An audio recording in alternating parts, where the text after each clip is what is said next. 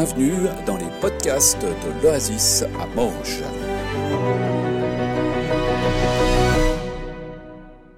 Alors, peut-être que vous avez été intrigué par euh, cette thématique. Bah, plongeons dedans. Les fourmis du royaume. Et plus précisément le texte de Proverbe 6, euh, versets 6 à 11. Alors, tout commence euh, quand j'étais petite, où j'avais une espèce de petite carte comme ça, plastifiée, qui était collée sur ma table de chevet. Et je pense que je l'avais récupérée euh, à l'école du dimanche ou quelque chose comme ça. Et c'était bah, écrit dessus ce verset Va vers la fourmi paresseux, observe son comportement et devient sage.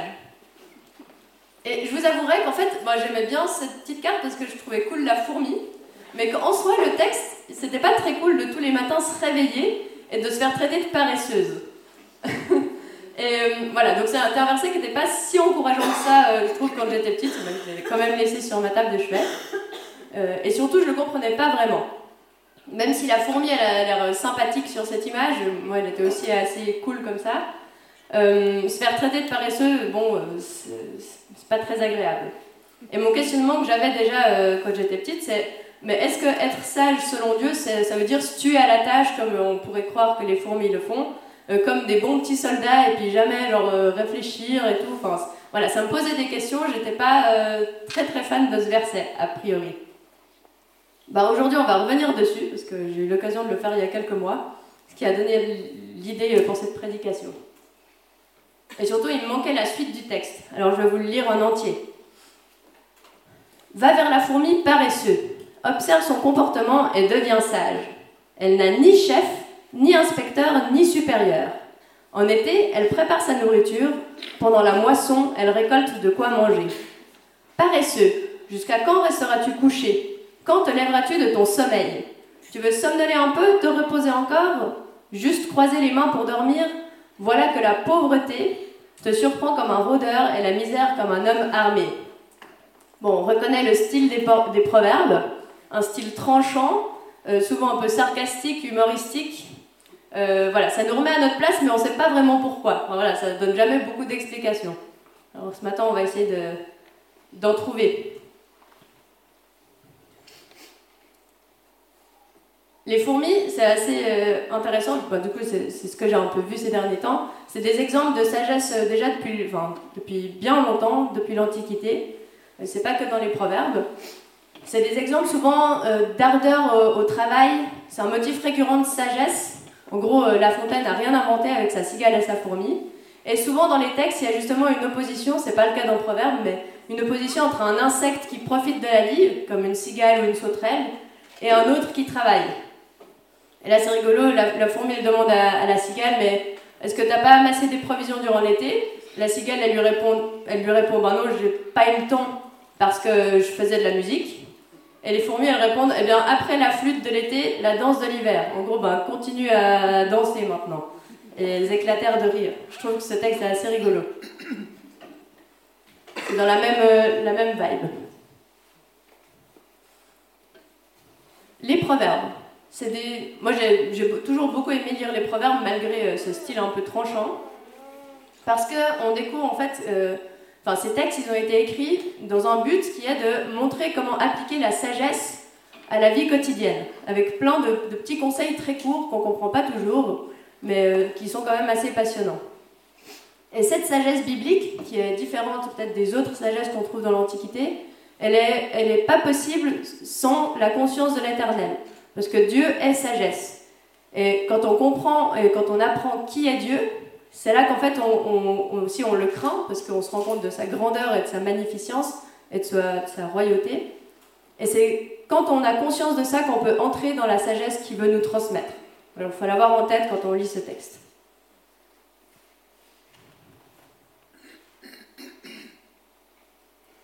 Une autre raison pour laquelle j'aime bien euh, ce proverbe 6, proverbe 6, 6, c'est que ça nous incite à aller observer la nature. Je sais pas, ici, qui a déjà observé une fourmilière Bon, la plus- la- je pense la grande majorité des gens. Et ceux qui ne l'ont pas encore fait, ben, allez-y parce que c'est extraordinaire. Ça, c'était pendant le week-end des synchros, euh, Arthur et Sarah. Euh, donc, ce proverbe, il nous incite à sortir de chez nous, à refermer notre Bible même, à sortir de chez nous pour aller dans la nature observer la création de Dieu. Et d'apprendre de cette nature, de l'observer, on en apprend sur Dieu. On apprend à le connaître. La création nous en apprend sur le Créateur. Mais aussi la nature, c'est un lieu idéal de méditation, où Dieu il peut nous toucher, il peut nous parler. J'ai mis une feuille euh, qui a un dessin d'Oderset, euh, parce que lui, ses livres Rendez-vous dans la forêt, c'est typiquement ça. Et j'aime bien le fait que dans la parole de Dieu, enfin que la parole de Dieu, elle nous incite à observer de tout petits insectes qui nous paraissent un peu insignifiants, en nous disant qu'ils doivent être nos exemples. C'est quand même assez drôle. Parce que nous qui croyons être si grands, si puissants, les humains, on nous dit non, on regarde la, fourmi, ça sera ton exemple de sagesse. Ça nous incite à l'humilité. Alors du coup, observons la fourmi. Euh, je ne vais pas vous montrer. Euh, enfin, voilà, j'ai toujours bien aimé observer les insectes, mais là, pour le coup, j'ai été re-regarder le C'est pas sorcier sur les fourmis, pour quelques éléments. Alors, je ne vais pas vous le montrer ce matin, mais je vais vous faire part de mes observations générales. Alors, la fourmi, c'est un insecte social, premièrement. C'est comme ça qu'on le décrit. Le décrit. Ça veut dire qu'une fourmilière, c'est une organisation sociale complexe et que pour que cette société fonctionne, il y a besoin d'avoir des règles et certains comportements qui sont admis par tout le monde. Mais les fourmis, ce qui est intéressant, c'est qu'elles elles naissent pas avec ces comportements. Elles ne sont pas programmées comme ça. Ces comportements, pour fonctionner dans la fourmilière, elles les apprennent, enfin, ils émergent en fait de leur grand nombre d'interactions entre elles et euh, qu'elles ont entre elles et avec leur environnement. Donc elles l'apprennent. C'est un apprentissage. Toutes les fourmis, elles ont un rôle dans la fourmilière, qui ne sont pas les mêmes, et qui dépendent aussi de leur euh, âge. Une seule fourmi, elle est faible, elle risque de pas survivre longtemps, mais ensemble elles sont fortes, elles ont une capacité à résoudre des problèmes complexes. Elles ont une intelligence collective. Il y a une division du travail selon bah, justement les rôles et les âges. Ce qui est intéressant parce que ça veut dire que pas toutes les fourmis font la même chose. Et il y a même des études qui montrent euh, sur les fourmis, parce qu'il y a plein de gens qui étudient les fourmis, c'est absolument passionnant, surtout en Suisse, on a des très grandes colonies de fourmis. Euh, en fait, euh, la charge de travail d'une fourmi, il y a quelqu'un qui a étudié ça, elle est assez faible. Parce qu'en fait, vu que tout le monde se partage le travail, et que, voilà, que tout le monde participe, ben, la charge de travail pour une seule fourmi, elle est assez faible, et il y a même des moments où les fourmis ne font rien, où elles ne sont pas actives. Et ça, on, je trouve que c'est intéressant parce que ça, ça remet en question aussi notre vision de la fourmi. Sinon, elles se reconnaissent et communiquent à l'odeur, c'est pour ça qu'on les voit se frotter les antennes pour se reconnaître et qu'elles les nettoient aussi souvent pour toujours pouvoir euh, continuer à communiquer. Si elles ont les antennes sales, c'est comme si elles avaient l'odorat coupé. Et sinon aussi, elles, euh, elles utilisent leur phéromones pour indiquer le chemin aux autres fourmis pour aller trouver de la nourriture quand il y a une source de nourriture.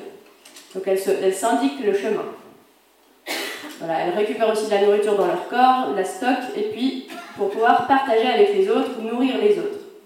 Voilà, toutes ces observations-là. Il y en a aussi d'autres, mais on ne va pas aller trop loin. Euh, les mâles ont une courte vie et ne servent qu'à la reproduction. C'est pour ça qu'on voilà, pas, on va pas aller trop loin dans la comparaison. on va se concentrer sur le verset. Je trouvais intéressant de, de, se, de questionner, enfin, ouais, d'observer les fourmis, parce que je sais pas vous, mais moi directement ça me fait penser au fonctionnement du royaume de Dieu. J'ai mis Romains 12, on va y revenir euh, plusieurs fois pendant cette prédication.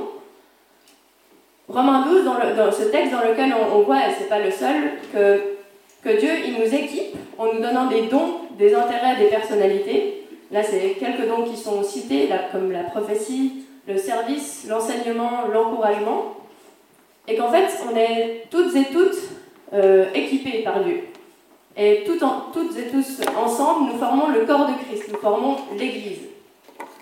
Alors voilà, le corps de Christ, c'est peut-être plus sympa qu'une fourmilière, mais je trouve que la, que la, comparaison est intéressante. Et c'est nécessaire de préciser que le royaume de Dieu, donc ce, corps euh, qui évolue dans le monde, qui est donc le royaume de Dieu, euh, il est déjà sur cette terre. C'est pas quelque chose qui va, qui va arriver euh, après notre mort dans le, un lointain futur ou pas. mais c'est quelque chose qui est déjà présent sur cette terre. Dieu agit déjà et son royaume vit déjà. En gros, nous vivons dans ce monde, mais nous travaillons pour le royaume de Dieu en tant que croyants, croyantes. Alors il y a une question qui se pose. et qu'on a pu déjà se poser aussi pendant le week-end d'église, c'est quelque chose qui est assez récurrent ces dernières années à l'Oasis, mais on repose la question. Quels sont mes dons? Comment servir Dieu? Quel est mon rôle dans le royaume de Dieu? Que ce soit dans l'église, mais aussi dans le monde, parce qu'on peut servir notre église, mais on peut aussi servir dans le monde. Et ça, si c'est une question qui est lancinante euh, dans votre cœur, je vous invite à contacter euh, euh, le, Claude, le pasteur, ou bien le conseil pastoral, enfin des, personnes de confiance pour pouvoir en discuter. Je pense que c'est très important. Alors, ce qu'on va se poser comme question, principalement, c'est qu'est-ce qu'on peut apprendre des fourmis, plus largement bah, de Proverbes 6, 6 à 11, sur le fonctionnement du royaume de Dieu et notre rôle dans ce dernier.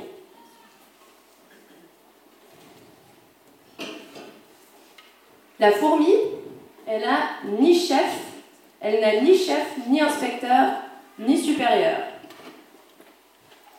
Alors on peut se dire, mais non, mais il y a une reine. Et c'est vrai. Mais les fourmis, elles ne reçoivent pas d'ordre de la reine. En fait, la reine, elle est euh, la raison d'être de la colonie, c'est qui crée la colonie, mais il n'y a pas une file d'attente chaque matin pour que la reine donne des ordres à chaque fourmi. Les fourmis ne reçoivent pas d'ordre, elles savent leur rôle, elles le connaissent. Elles n'attendent pas des ordres pour se mettre au travail. Les fourmis travaillent pour la reine, parce que sans elle, elles ne seraient pas là, mais pas sous la contrainte. Elles sont responsables, et elles savent quoi faire. Alors là, on peut se dire déjà, ouf, le royaume de Dieu, c'est pas une multinationale ni un camp de travaux forcés. C'est déjà un soulagement. Il n'y a pas de chef, d'inspecteur supérieur qui, après chaque journée, nous, fait la liste de comment on peut, euh, comment on a mal travaillé. Alors quand nous, enfin, l'ambition en fait de, cette vision des choses, de ce texte, c'est de, de découvrir nous quels sont nos dons, comme on a vu avant les dons que Dieu nous a donnés en nous créant. Parfois, il faut essayer pour savoir quels sont nos dons.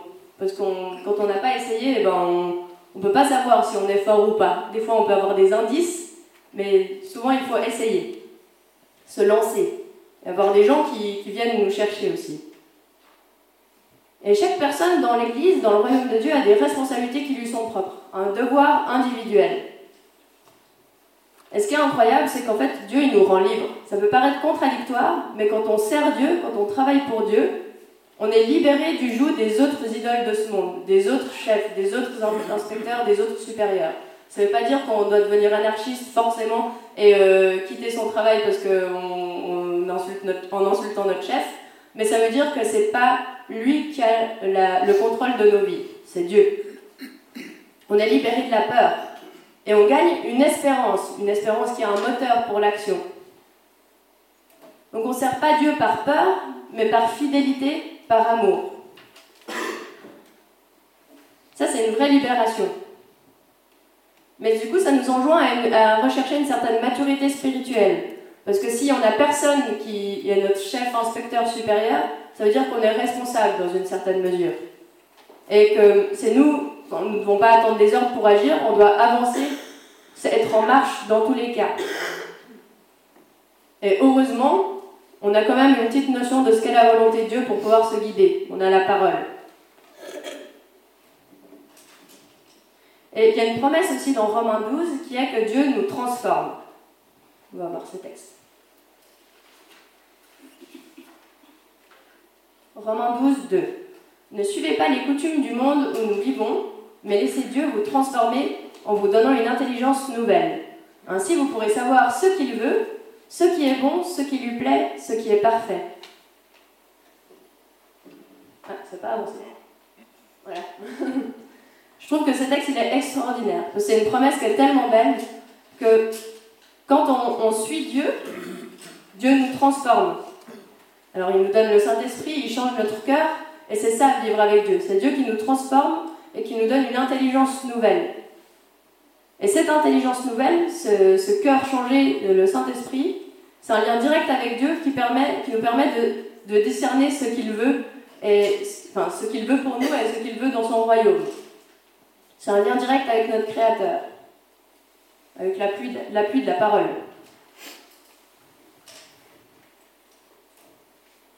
Prochain point, la fourmi, alors en été, elle prépare sa nourriture, pendant la moisson, elle récolte de quoi manger.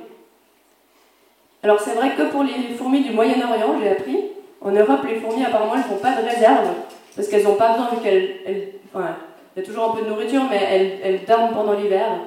Euh, bon, apparemment, c'est quelque chose de spécifique aux, fourmis du Moyen-Orient de faire spécifiquement des provisions pendant l'été pour l'hiver. Mais c'est pas grave.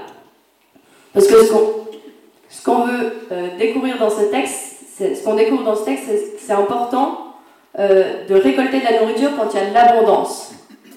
Donc la moisson, c'est un temps d'abondance pour se nourrir. Aussi, dans ma préparation de cette prédication, euh, j'ai lu bah, des, autres prédications d'autres personnes pour euh, m'inspirer, enfin pas des prédications, mais des, apports théologiques. Et euh, on peut comprendre que l'été, donc le temps où on fait les provisions, on peut le comprendre comme le temps de notre vie sur Terre, où il y a des temps d'abondance.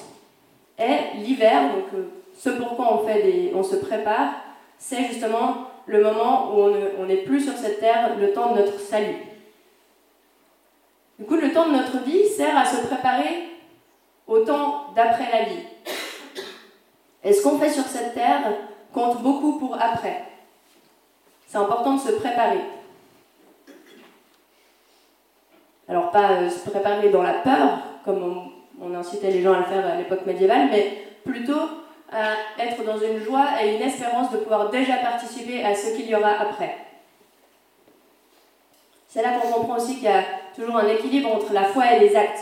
C'est la foi qui nous sauve, mais les actes sont essentiels. Les actes restent pour après aussi. Ils comptent beaucoup. Et moi, cette, cette dynamique de récolte de nourriture, elle m'a directement fait penser euh, aux deux paraboles de Matthieu 25 où il y a euh, ces deux paraboles. La première, c'est les dix jeunes filles, où il y a cinq sages et cinq folles, avec les sages qui préparent l'huile pour euh, allumer les lampes quand le mari viendra, quand euh, il y aura le retour de, Christ. Et les folles qui ne pensent pas nécessaire de préparer l'huile et qui, au dernier moment, quand le mari vient, demandent aux autres de leur donner de l'huile. Et ça fonctionne pas parce que du coup, après, il n'y a pas assez d'huile. Enfin, voilà. On comprend qu'il faut rester vigilant et se préparer parce qu'on connaît ni le jour ni l'heure du retour de Christ. La deuxième parabole dans ce, chapitre, c'est celle des serviteurs avec les récompenses. Le maître qui part en vacances et qui confie à chacun de ses serviteurs euh, un ou plusieurs sacs d'argent. Et on comprend dans ce texte aussi que le plus important, c'est de faire fructifier les dons, que, Dieu nous a donnés, de les utiliser, de les approprier, les faire nôtres en sachant d'où ils viennent. Et celui qui se retrouve malheureux, c'est celui qui part cacher ses dons par peur du maître, qui ne se sent pas investi ni responsable de ce que son maître lui confie, qui a peur de sa réaction, qui le voit justement comme euh, un chef, un inspecteur, un supérieur. Et ce qu'on comprend aussi dans ce texte, vous pourrez aller le relire, je ne l'ai pas lu parce que ça ferait beaucoup, mais c'est qu'en fait, les, les, deux serviteurs qui ont fait fructifier ce que le maître leur a donné, ils ont fourni un effort et des résultats différents l'un et l'autre, mais ils sont récompensés de la même manière. Et ça, je trouve ça extraordinaire.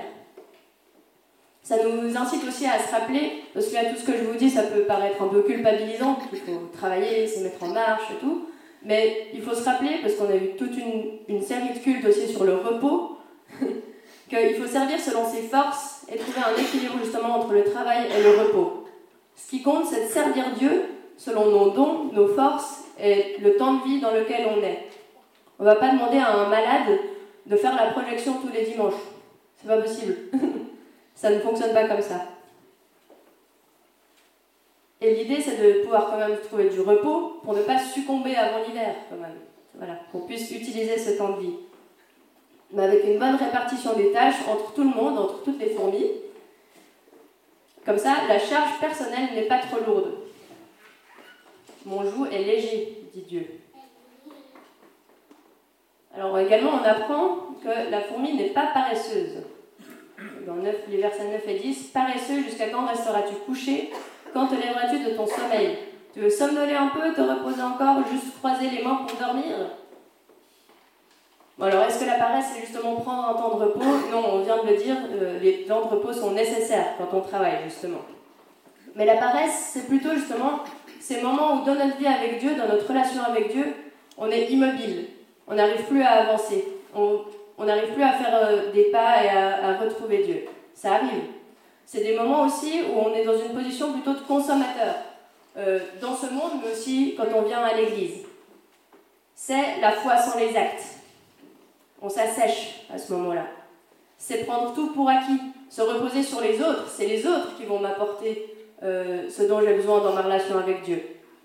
C'est un certain égoïsme, un individualisme. C'est aussi rester dans sa bulle de confort. N'accepter que ce qui nous rend confortable. Alors bon, je crois qu'on c'est des choses qui nous arrivent dans notre vie, c'est normal, on n'est pas parfait. Mais il faut comprendre qu'en fait, c'est pas pour nous embêter que Dieu nous incite à être actifs et à toujours être en marche avec lui. C'est parce que ça nous fait du bien. Dans Proverbe 13, 4, euh, il est dit que les personnes actives, contrairement aux, personnes dites paresseuses, euh, sont comblées. Ça nous montre bien que le fait de marcher avec Dieu, d'être actif en route avec lui, ça nous fait du bien. Et que l'attente, l'immobilité, nous fait du mal et nous rend insatisfaits, déçus.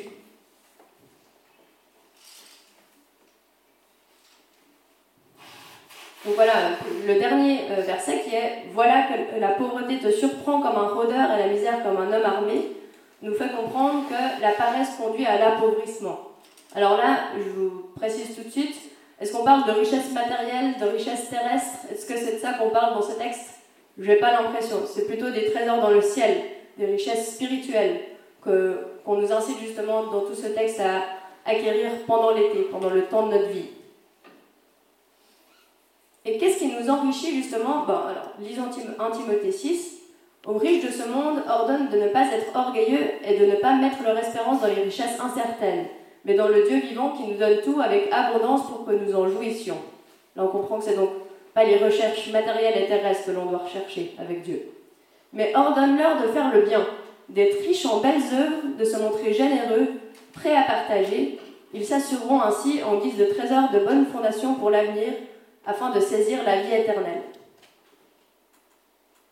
J'ai l'impression que c'est très lié à ce qu'on vient de voir. Parce que justement, ce qui nous enrichit, c'est de servir Dieu par des bonnes œuvres, en aimant son prochain, en partageant, en étant généreux. C'est ça, servir le royaume.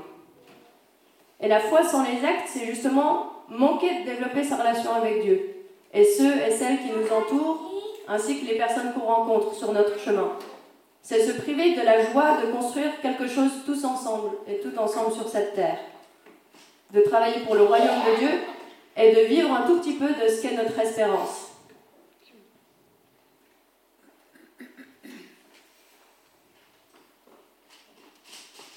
Alors voilà, vous allez dire, c'est tout le temps la même conclusion. Servir Dieu, c'est aimer. Ben oui.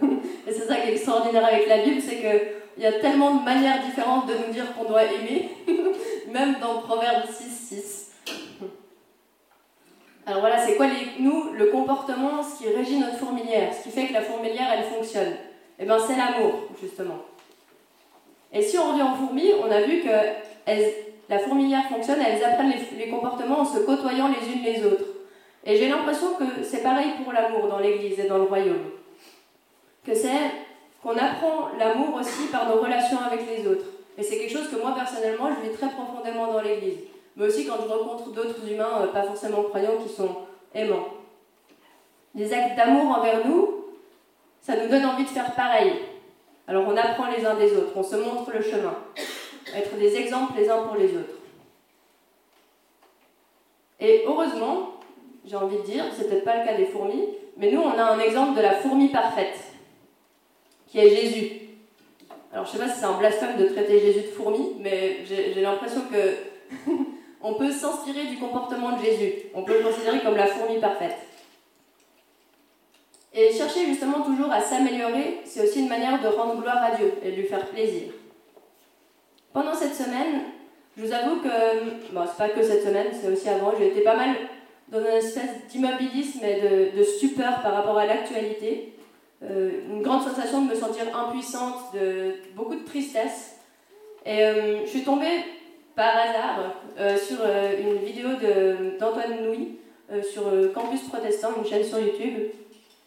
Qui, le titre de la vidéo c'était Le premier commandement. Et j'étais là, oui, bon, ben, l'amour, oui, bon, moi je vais quand même écouter cette vidéo. Et ce qui est fou, c'est que j'ai quand même été touchée, alors que je pensais connaître le message par cœur. Parce que Antoine Louis disait dans cette vidéo qu'aimer son prochain, c'est pas un sentiment, mais c'est surtout des actions.